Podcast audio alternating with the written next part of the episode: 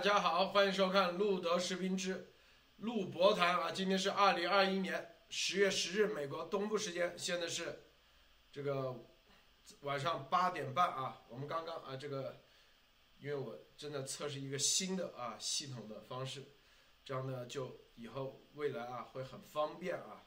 这个对于我们接下来很多地面的推进工作有方便，就是我们走到哪里都可以。直播啊，走到哪里都可以，只需要很少的设备就可以做这个这种效果啊，各种连线啊等等。所以呢，刚才有些不稳定啊。好，今天我们啊依然关注的啊，全世界都在关注的啥话题呢？啊，毫无疑问啊，都在关注的还是啊这个蔡英文的讲话。但是呢，我们今天先从这个美国海军工程师啊出售机密被美国。FBI 的卧底钓鱼啊，这个是说起，来看看啊，这里面这个故事情节啊，这里头可以看到 FBI，它在全世界各地啊都得有都有自己啊自己的这种卧底啊，非常有意思啊。这个故事看起来看似啊，好像。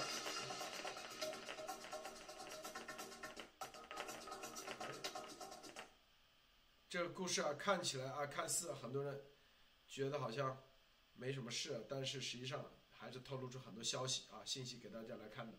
好，我们首先让博博士给大家分享一下其他相关资讯。博博士好。好的，好的，大家好啊啊！今天今天这个新闻不是特别多，给大家给大家分享一比较有意思的啊，就是说大家要知道，美国也是也适用了，我们以前跟大家在节目里讲过啊，等一下，等一下，在在。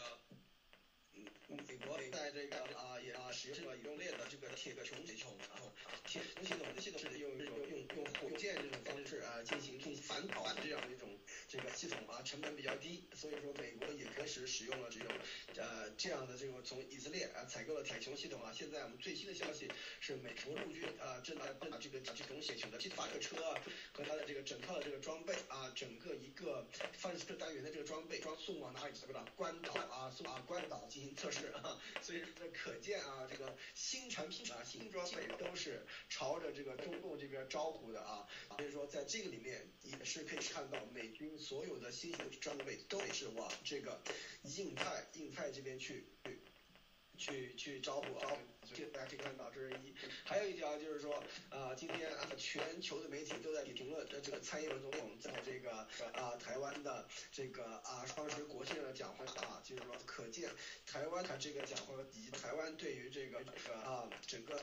呃，形势以及台湾自己的立场的这个表达啊，获得了全球的这个国家股的认可，所以可见一个民主的一个国家和共同有的这种制度制度啊。喂喂喂，其实可以可以。不不是这个，等一下啊，等等一下，那个连线这个声音有点差，我重新给你播过啊，重新给你播过。好的好的好的好的。怎么怎么怎么怎么有回音呢？啊？稍等啊，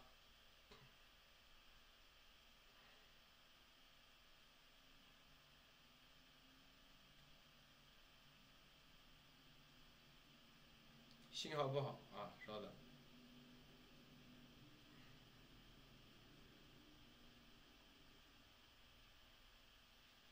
罗博士，继续啊，继续说。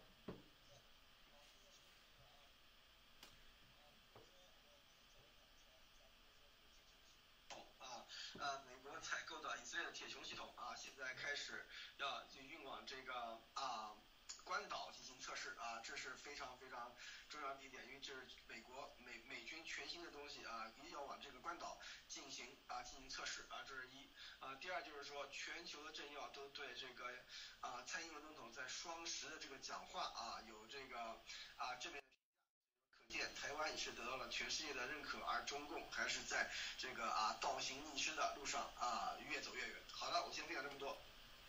喂，他们说呃说声音好小，现在声音小吗？都没有动过。啊，你这里声音没问题啊。那调了一下，大家觉得声音怎么样？感觉怎么样啊？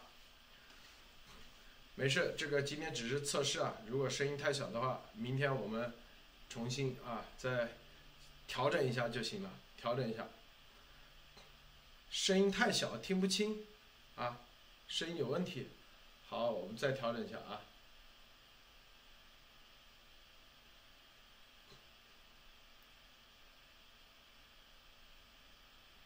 等一下啊。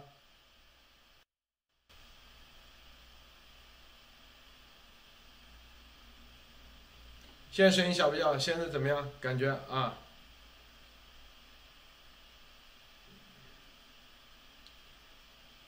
靠近嘴巴声音就可以了。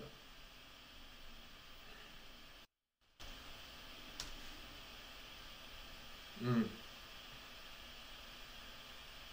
现在怎么样？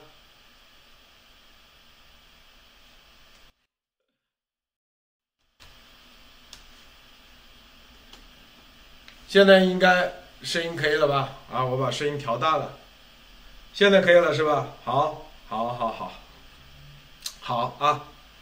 这个是什么？就是咱们现在啊，搞一个只要啊一个电脑，然后一个显示器，再一个摄像机啊，我们争取就未来有一系列的啊，就不需要在自己的演播厅啊，去到很多地方都可以直接啊做这个直播。因为我今天是用这个 OBS 啊，等于现在声音可以了是吧？好。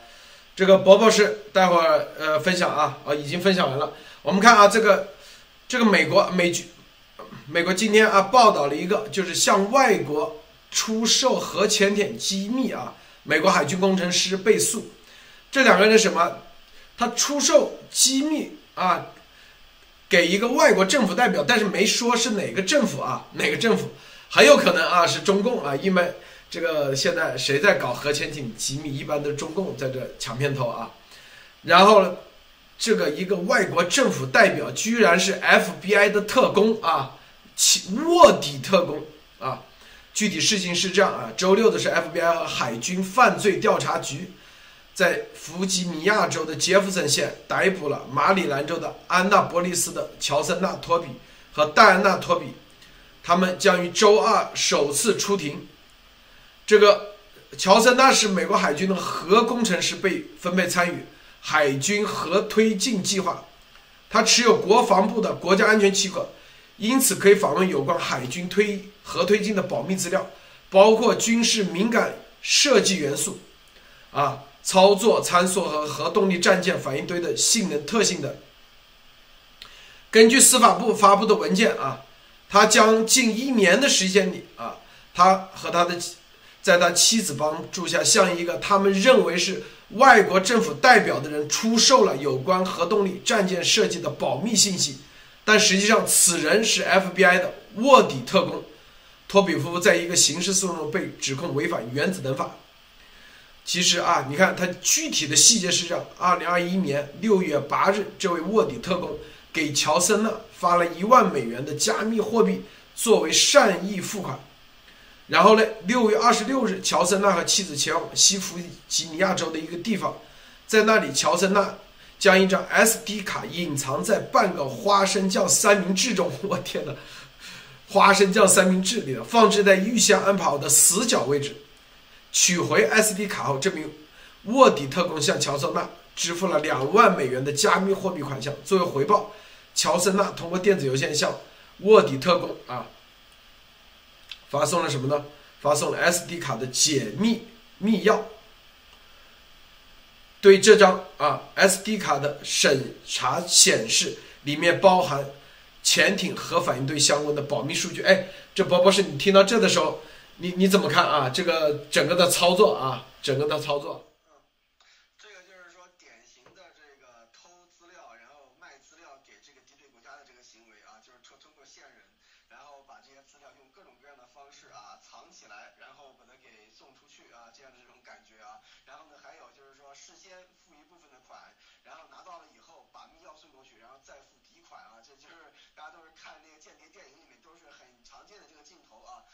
这一次，这个这个这个 Jonathan，他他把这个啊，跟他联系的这个人其实是一个 FBI 的特工啊，FBI 特工钓鱼执法啊，所以说这是一个非常有意思的事情。但是现在就是说从啊，从这个啊情报部门透出来的一个信息来看啊，就是说嗯，大家都在挖这件事情啊，但是呢这件事情其实有一个啊，有一个啊，就是比较细节的问题，一个细节的一个。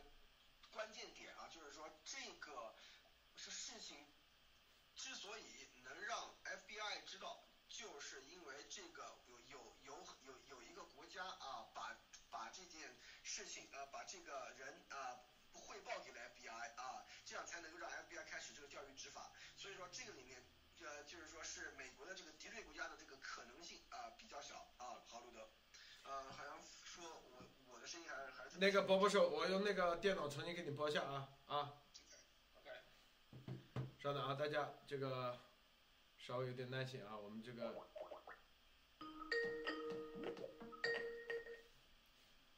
喂，宝宝是说话。好的，好的，好，现在怎么样？现在现现在怎么样？可以啊，现在可以啊。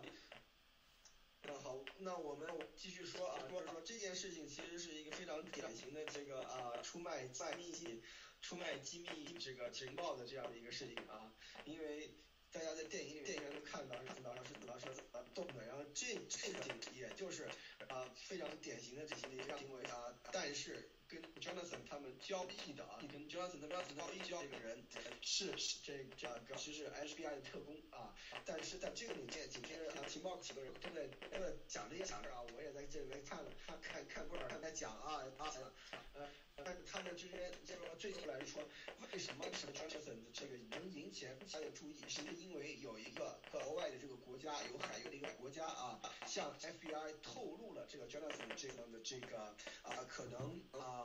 就是泄密的这样的信息啊，所以说，所以说这可能因为这个呃，因为这个原因，FBI 才才走进这个这个然后同时开始开始对他的这个定定啊，就是真四个字这个意思啊，定就是钓鱼对执法的这种感觉啊，所以说，所以从这里面就看出来，看这个呃未被揭露的这个 G D 所所他要他这个这个密的对战国家应该应该是像全国、俄罗斯。宝宝是这个声音。啊。稍等啊，声音啊，这个有有点杂音，有点噪音啊，这个声音还是小。等一下，我回头我再来调调啊。待会儿那个今今天你你你先等一下，我看看怎么怎么处理啊，然后待会儿再连线啊，再连线。宝宝是，喂，好的啊，噪音很大，杂音啊。这个 OBS 地方。好，咱们啊，现在是先这样啊，先这样，待会儿我我们再来调一下。这个现在声音可以吗？现在声音很奇，很奇怪啊，这个声音有问题啊。好久没用 OBS 了，好久没用 OBS 了，所以啊，要调半天啊，因为一直我都没用 OBS，没用 OBS。好，那我们现在啊，这个待会儿待会儿呃。今天晚上我解决一下，解决完以后，然后看看怎么样处理啊。好，这个我们看啊，这个乔森纳啊，啊，首先你看这个 F I F B I 的卧底，然后呢，他在一个外国政府代表，就是这个外国政府代表到底是哪个国家的啊？一般可能俄罗斯啊，是吧？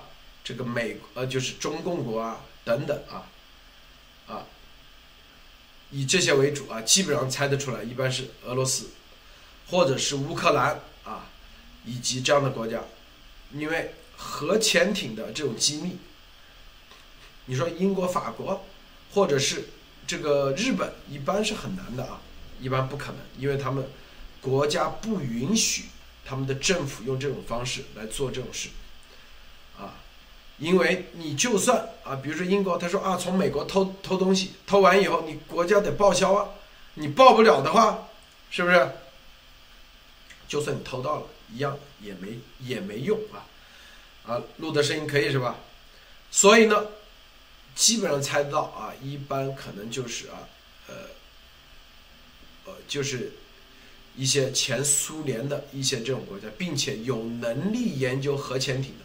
有能力研究核艇，并且对核潜艇啊这个方面非常在乎的这种国家，基本上大家就猜得到哪哪几个国家。关键这里头的过程啊，说向乔森纳支付了七万美元的加密货币以后，FBI 收到了该卡的解密密钥，里面包含了与潜艇和反应堆相关的保密数据。这里面，你看和反应堆相关的保密数据，是可见啊，是核反应潜艇核反应堆的这种数据，它是非常值钱的啊。就是说，因为美国的核反应堆，就说白了，就相当于咱们现在这直播啊。如果你这经历过，经历过很多次，啊，你基本上就只有数据。这种数据，如果你不经历，你就没有这个数据，你就没有这个，啊，你就不知道怎么调整。但是核反应堆的数据那更加关键啊，因为你到底这个潜艇用多大的啊这个动力，用多大的核反应堆啊，然后。用这种，因为你核反应堆如果大了的话，那万一啊出问题；小的话又推不动。这个时候，所以啊，核反应堆的数据，你看，在美国，这就是啊，你做任何一个产品，这美国由于研发的比较早，并且它全世界到处啊，这个到处几十年以以来，它积累的这个数据非常有价值。这也是中共。你想弯道超车就弯，根本不可能实现。你看这个数据多么值钱，并且这个数据啊，虽然只是七万美元啊，很多人说啊这才七万美元，但是我相信啊，它只是这个支付了一部分的起一部分钱，等于说下一阶段，然后啊可能又要再支付一点。但今天给你一个，是吧？可能十行数据七万美元。再给二十行数据又七万美元，就是卖数据。我记得以前在国内啊，我记得那时候中山三院，啊，录的声音还可以是吧？啊，中山三院，啊，里面就是那个就是信息中心的数据，打印一张五百块人民币，打给谁？那些医药代表啊，这就是这是数据的价值，因为医药代表靠这个去给医生啊，给医生回扣，然后。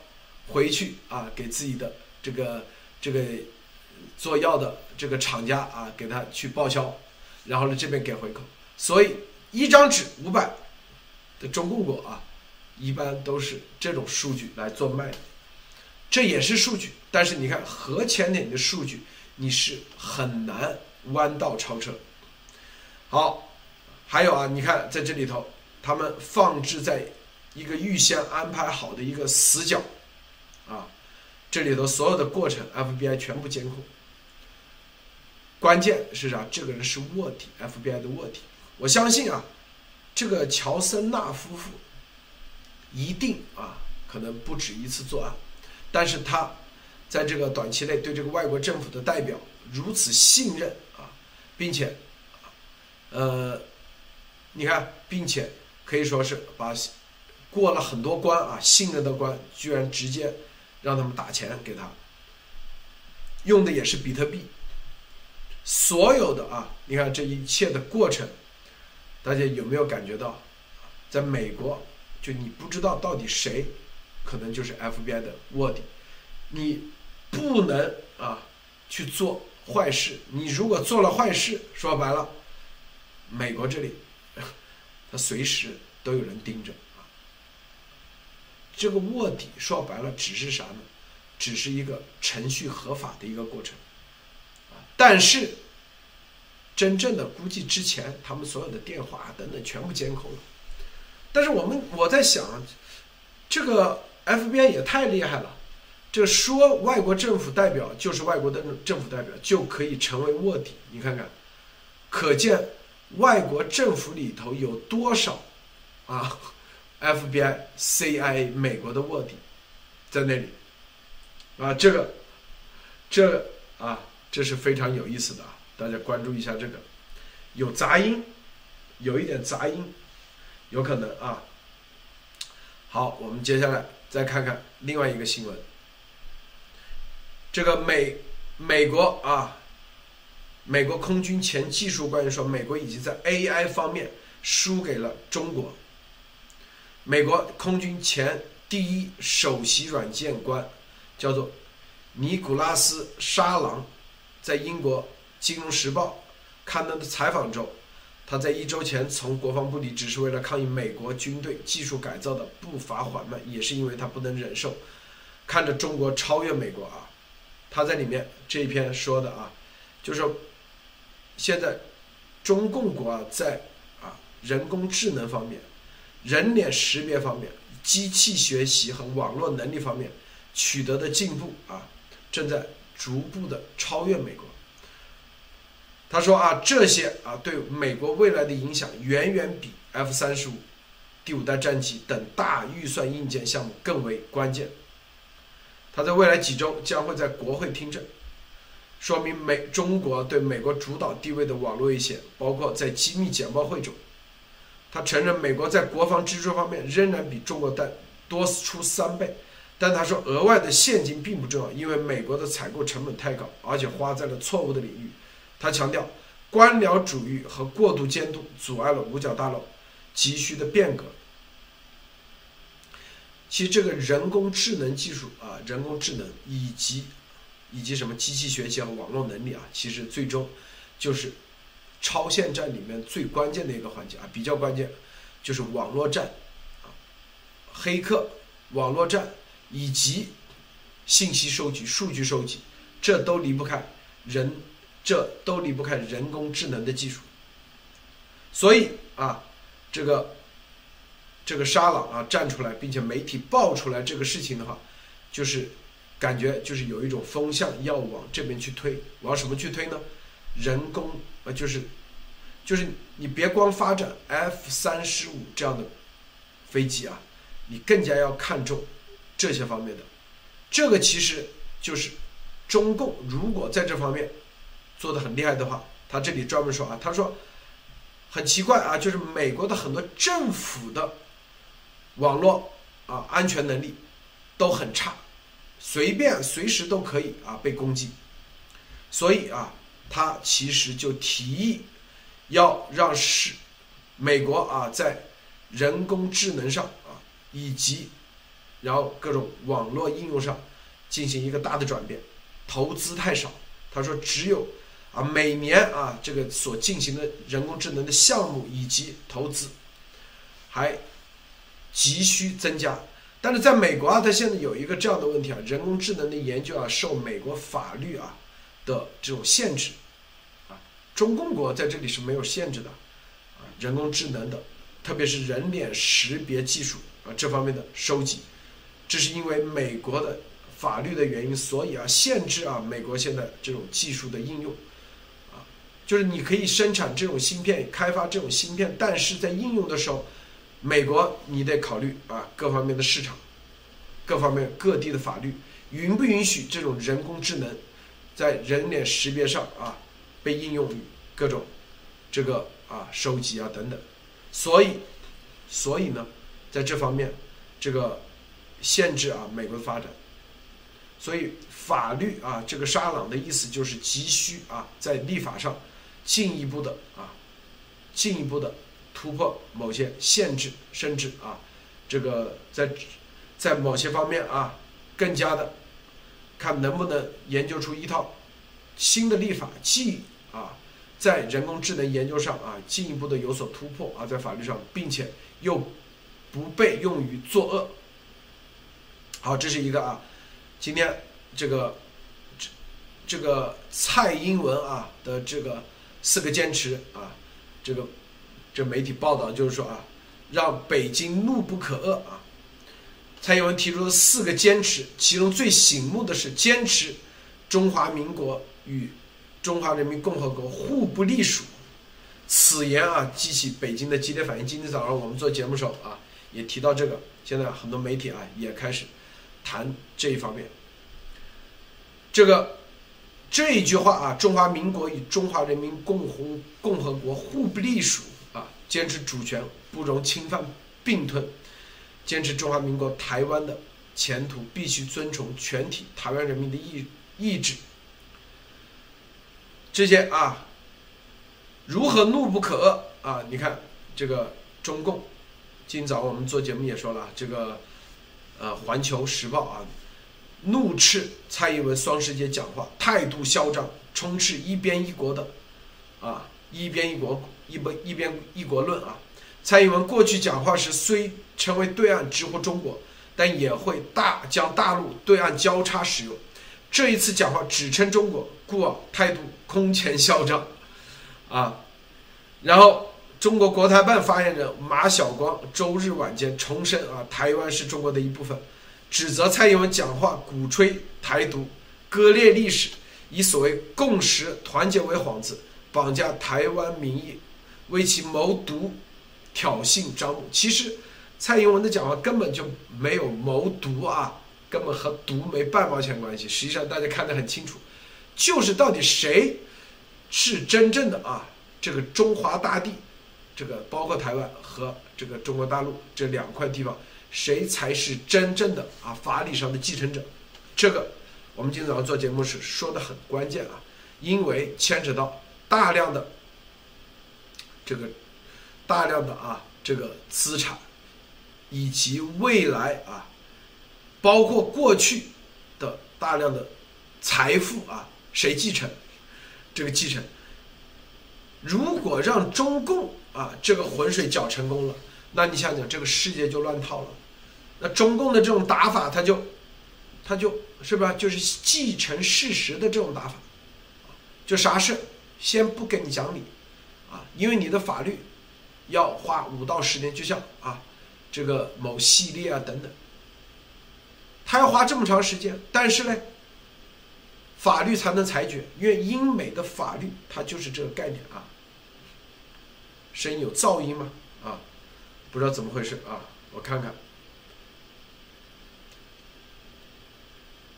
中共呢，就用这种继承事实的这种方式，啊，就像南南中国海一样，一边说啊，我们坚决不会在南中国海在这里军事化，一边呢，在这里赶紧把南中南中国海那些小岛礁啊变成岛屿，然后再军事化，然后。又否认说谁说我们这军事化了？你有证据吗？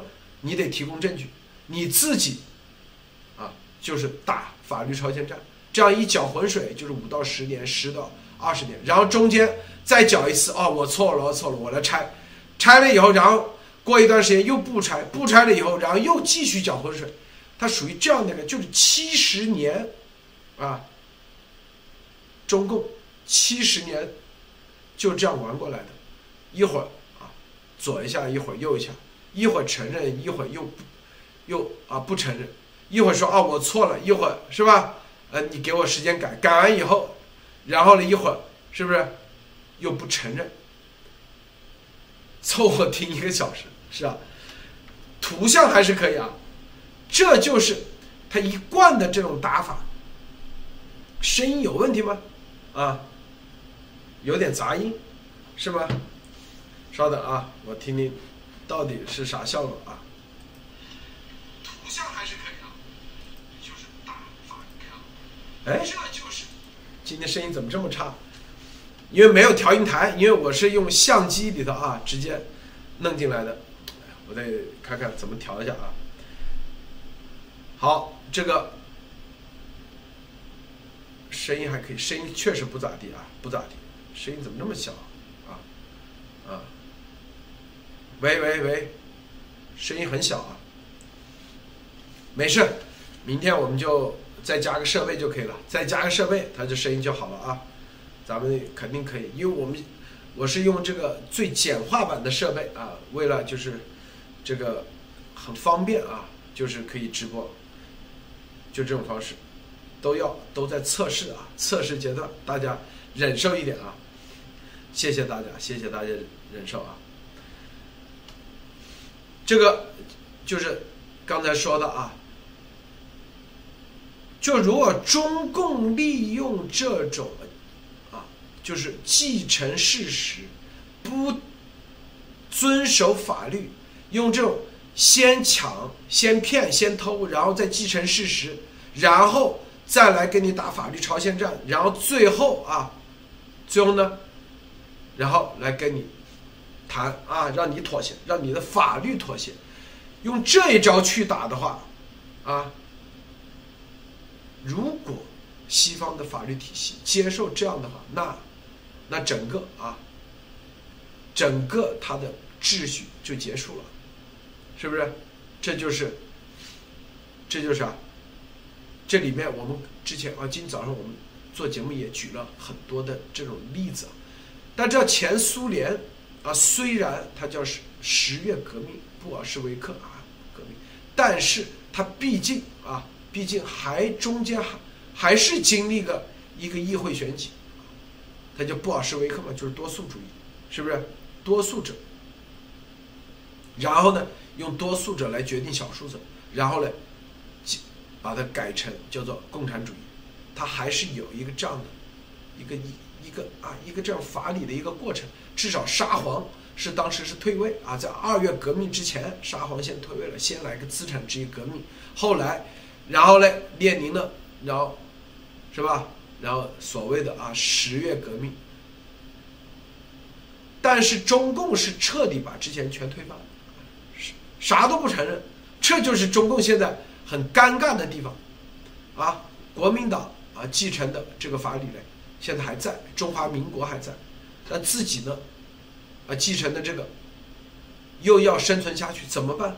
啊，这就是那只能啊搅浑水。现在经济啊，中共国的经济问题啊，包括内部的内债的问题等等一系列，再继续下去，它这个迟早爆雷。就说白了，就是它的这个杠杆啊，这个杠杆玩的还是有限的，只能用印钞的方式去玩。但是中共国的这个土地这块，啊，它就啥意思？它的泡沫一戳破，就直接对着的就是它的外汇储备。啊，中共国现在，它并不能像美国一样，美国你像次贷危机戳破，它戳的是啥？就戳的房地产、银行家啊，有些银行家跳楼而已。但是它对整个经济体系它不会受影响，不会对美元受影响。啊，但是中共国是啥？因为你的所有的外债，美元外债，啊，今早上我们说了吗？就是啊，是用美元外汇储备啊等这种做抵押啊，就是五大行啊做硬性的抵押，而不是它的直接在国内的资产直接跟美国，比如说某银行啊，美国银行直接放贷，它不是一个直接关系。如果是一个直接关系，说白了，你这个土地啊泡沫破裂。那这直接影响的是美国的，啊那些银行，但是现在中间有个中间商，因为国际上不认，他只认这个中间五大行，这五大行里头，也不是认你这五大行叫什么名头，而是认你五大行的这个真正你到底有多少外汇，你这五大行有一千亿美金，那行我就给你一千亿美金的贷款，好，那五大行他要赚取这个一千亿美金。赚取这个利息啊，那就让恒大啊，是吧？去通过五大行去内保外贷的方式去贷，但是恒大一戳破，哎，这边一千亿美金直接已经抵押在美国的啊，美国的相应的这种结算中心，等于说如果你不还的话，那美元就是你五大行抵押在美国的这个相应的联邦储备局啊等等这些地方，它就直接给你没收了。最终是影响你的整个的国民经济，以及人，就中共的直接，你不能让它破，一破的话，你的外汇储备就没了。但是，但是啊，美国它就不会出现这种情况，英国也是一样，法国也是一样，啊，因为英国的地直接可以在美国贷，美国是美国银行直接给他放贷，中间不需要有什么什么。啊，英国央行或者英国的什么什么联邦银行啊，英国的什么英女皇什么银行中间做个担保，不需要，直接就可以了。这种直接结果，如果英国那里啊那个地有问题，跟英国政府没半毛钱关系，跟英国的全民的这个英联啊英镑的啊储备没半毛钱关系，是不是？所以啊，这就是这就是啥？中共国现在，啊，这种经济的热度一旦走下去，在它必须得要啊，借助美元的啊来进行借贷，而中共国本身内部的这种官僚体系以及权贵体系以及这种假片偷，这里面一贷到钱，刹不住车的，控制不了的，绝对的，就是通过各种钱柜赶紧把钱，说白了转出去转走，那转走了以后，所有的负债实际上就变成了五大行，五大行背，而五大行的这钱又从哪来？那还不是外汇储备吗？是不是？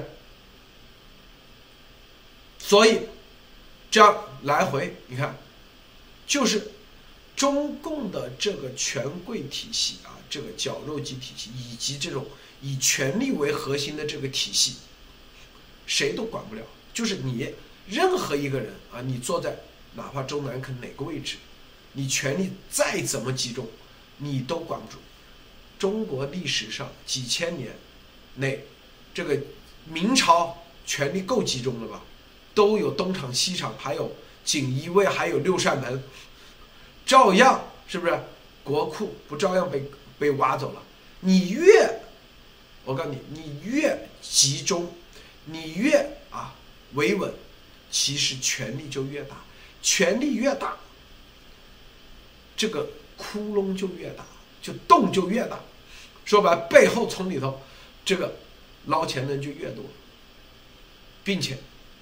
啊，并且这是完全不可控的，这就是这样一个恶性循环，啊，而你如果五大行，啊，你想真正破除这个现在的债务危机，你要破除这个债务危机，你只有啥？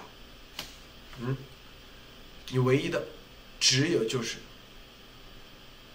中国的地直接可以到美国贷款，房地产。直接可以到美国贷产房房地产的地啊，包括你的房子，直接跟美元挂钩，那这个啥？那就是必须得几步起走。第一，你的地，你的地从哪来的？你得把这个法律线，你得让美国相应的要审计。哦，你这个地是偷的，是抢的，美国能认吗？虽然是你是五十年抢的，七十年前抢的。美国照样，因为地这玩意，它不是这么简单的啊，是不是？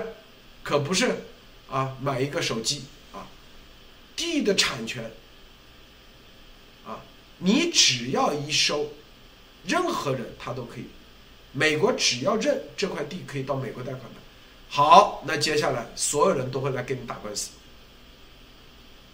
明白吗？这个事情很大啊，很多人。就是我们其实已经讲了很多期了啊，讲了之前几个月前去年，啊，都已经讲。有的人说听的一切正常，有的人说有杂音，应该杂音是之前啊，之前有杂音，现在应该没杂音了吧？啊，现在我现在说的时候有没有杂音？就啥意思？就是你现在，咱们不说这个一个具体的小房产啊，就举，就比如说啊。这个北京啊，是吧？这个王府井那一块这么大一片地，价值二十亿美金，或者是一百亿美金。这一百亿美金到美国一贷款，马上啊，所有的啊，我相信这个中华民国当年的啊那个什么铁路外债的那个要来找你银行，你凭什么承认那个一百亿美金要贷给他？没有杂音，有，有电流声吗？有可能啊。你看，这些那就是就会打很长时间的官司。我跟你说啊，有的人说这个归谁？那这个官司，那美国的银行不可能去打，不可能去接受啊这种官司的，轻微沙沙声是吧？他不可能的，我告诉你啊，这就是啊，你啊，你这些问题不解决，你所中共国，你看啊，当年在七七七九年的时候啊，七八年的时候，所谓的改革开放的时候，当时是不是邓小平没钱，那就让荣毅人出去融资，成立了什么啊，中国信托啊、中信啊、广信啊等等。那融资的时候，别人说啊，怎么是凭什么相信你？是不是？你这个地带，很多人说，很多人你想想，为什么那个时候中国这么多土地都融不了资，就是因为这些地，他就在海外就不认，那就想了一个办法，是不是？就搞信托，信托啊，这就是中信信托的由来，就是在香港搞信托。然后呢，用信信托就是用信誉的方式啊来做，一点一点把这个中信的这个这个就相当于你个人的信用分数不断的提升。刚开始啊一千万、两千万还了好三千万还了，然后资产又多了，然后这资产呢又在香港去购买一些房地，哎，这香港的房子又可以贷，因为可以放大嘛，是吧？有的时候，房地产升值，哎，可以做大。对，通过香港，慢慢的，哎，然后，再招商引资，先把深圳的地弄出去一点，啊，那深圳的地说白了就跟纸钱一样，谁谁认啊？因为没有，它不是属于国际上公认的金融产品，怎么办？是吧？那就得有相应的啊。法律体系来认，但是啊，就算当时深圳啊进行了一些啊改制啊，包括这个一国两啊，就是深圳什么什么开发区啊特区，但是核心的问题依然没有解决。好，后来呢就是玩什么招呢？用出口外汇的方式，出口赚取外汇，外汇然后再变成啊银行里头的啊。这个相当于内保外贷的资本金，然后在这种方式再去贷，贷美元进来，啊，用这种方式，这其实这就是中国中共国的政府啊，他现在中共国政府他的债务危机是很大的，随时会戳破，因为他其实现在都是啥，都是还利息。别看他啊，这个什么外汇储备，什么或者是啊，什么美美国国债啊等等，外汇储备多少，都贷出去了。他只是还利息，啊，还一些利息而已。一旦要还本金，肯定还不起。这就是啥？这就是把所有的风险啊，全部压在压在只有美元外汇这一这一层面，别的资产用不了。着急呀，中共知道吧？很着急，所以台湾问题它必须解决。台湾问题就决定了中共国你的这个在国际上你到底是不是一个合法政府？合法政府，所谓合法政府，就是你的法律体系是不是被国际社会真正承认？啊，台湾问题啊，它如果解决了，是吧？然后回头哪怕搞个假国会啊，假的什么选举啊，他至少啊，在某些国家可能还会承认他的这方面，但是美国肯定是很难啊，除非他用和平方式，然后真正走美国认可的观察团的方式来进行选举，但是，一九四七年美国都有都有观察团啊，到到当时啊南京进去进行。全面的啊，选举啊，就是中华民国这大选的各地的代表的投票的这种监督，这里头观察团的成员的监督的签字那是很关键的。如果有人说这就是委内瑞拉，为什么马杜罗美国不承认？因为这个投票的观察团里头说了啊，这里头有很多有这个票有问题。有什么问题啊？有有些投票站啊被马杜罗给控制啊，这些东西啊美国就不承认。但中共国现在你的选举，美国根本就你第一你也没有请什么什么观察团来进驻，第二啊你也没有说白了啊真正的选举，所以所有的这些点集在一起，中共现在是饮鸩止渴。你要放在一个长的历史时期来看，你这种做法，这种投机，说白了那就是一下而已。虽然啊能够啊爽一把啊，估计爽一把基本上就没多久就会死。就是很多人，你看这个就像鸭头一样，是吧？看着挺风光啊，又是游艇，又是这个私人飞机的啊，就是湾这个湾流，又是这个拼多多啊那种。但是，如果你真正是按照美国的法律体系严格的，那一点事都没有。但如果不是，那你只能爽那一段时间而已，迟早啊，迟早。所以这个。中共国研究美国的法律，他总觉得啊，美国法律好轻松、好松啊、好宽松啊，有各种方式都可以投机取巧，都可以啊去打拖拖时间，拖到最后反正找不到人就可以了。但是美国，它不仅仅是有法律体系，它有国会，不仅有国会，还有什么？还有啊各种各样的民意。还有底下的力量的这种推动，啊，这种推动就你很难钻空子，你可以钻一时的空子，但最终一定是解决的。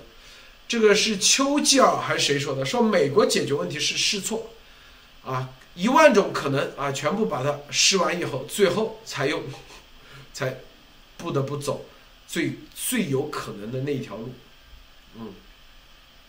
就是他不会轻易的啊，不会轻易的去做很多这种立马啊，就是走最极端的这条路。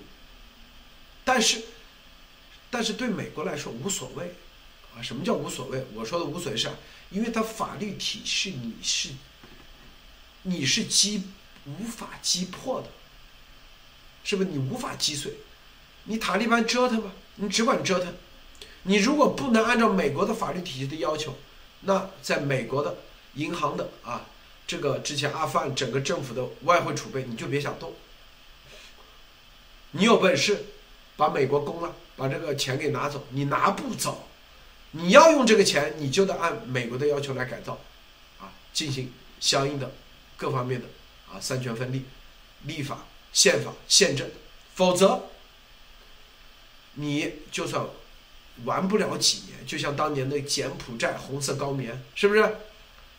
能玩几年？玩不了几年啊！但是红色高棉是比较极端的这种方式，是吧？玩不了几年。中共国因为地地大物博啊，人多，所以呢，它能多玩很多年，因为毕竟人多嘛，是不是？人多啊，各个地方就是光卖地啊，光忽悠，光让老百姓去创撞去。赚外汇，他都有啊，一波一波啊，这个韭菜都够割几十年，所以割了三十年嘛，是吧？三十年，三十多年，啊。但是，就算这三十多年下去，你核心的问题你依然解决不了，你依然无法动用真正的财富，在美国的真正的财富，中国人民的真正的财富，你动用不了，你那点钱还是。很少的一点钱，是吧？好，这个今天啊，我们看看，挺好啊。今天现在声音效果怎么样？我们看看啊，今天相当于闲聊了，我们看看这个有些什么问题啊？什么提问？蔡总统一定要挺直腰杆，对于习包子这种无赖流氓，只有狠狠的打回去。今天这个摄像头效果还可以啊，摄像头一直有沙沙声，不知道咋回事啊？我们再观察观察，有点电流声是吧？沙沙声。